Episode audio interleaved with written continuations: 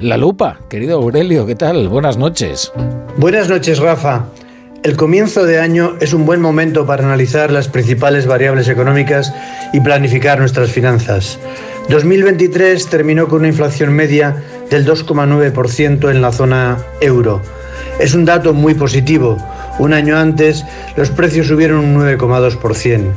Esta evolución es clave para tratar de adivinar por dónde van a ir los tipos de interés, lo que marcará los costes de financiación de empresas y familias, especialmente de las hipotecadas. La subida del Euribor se frenó en noviembre. El mes pasado ya se situó en el 3,7% y en lo que llevamos de año se está consolando en el 3,5%.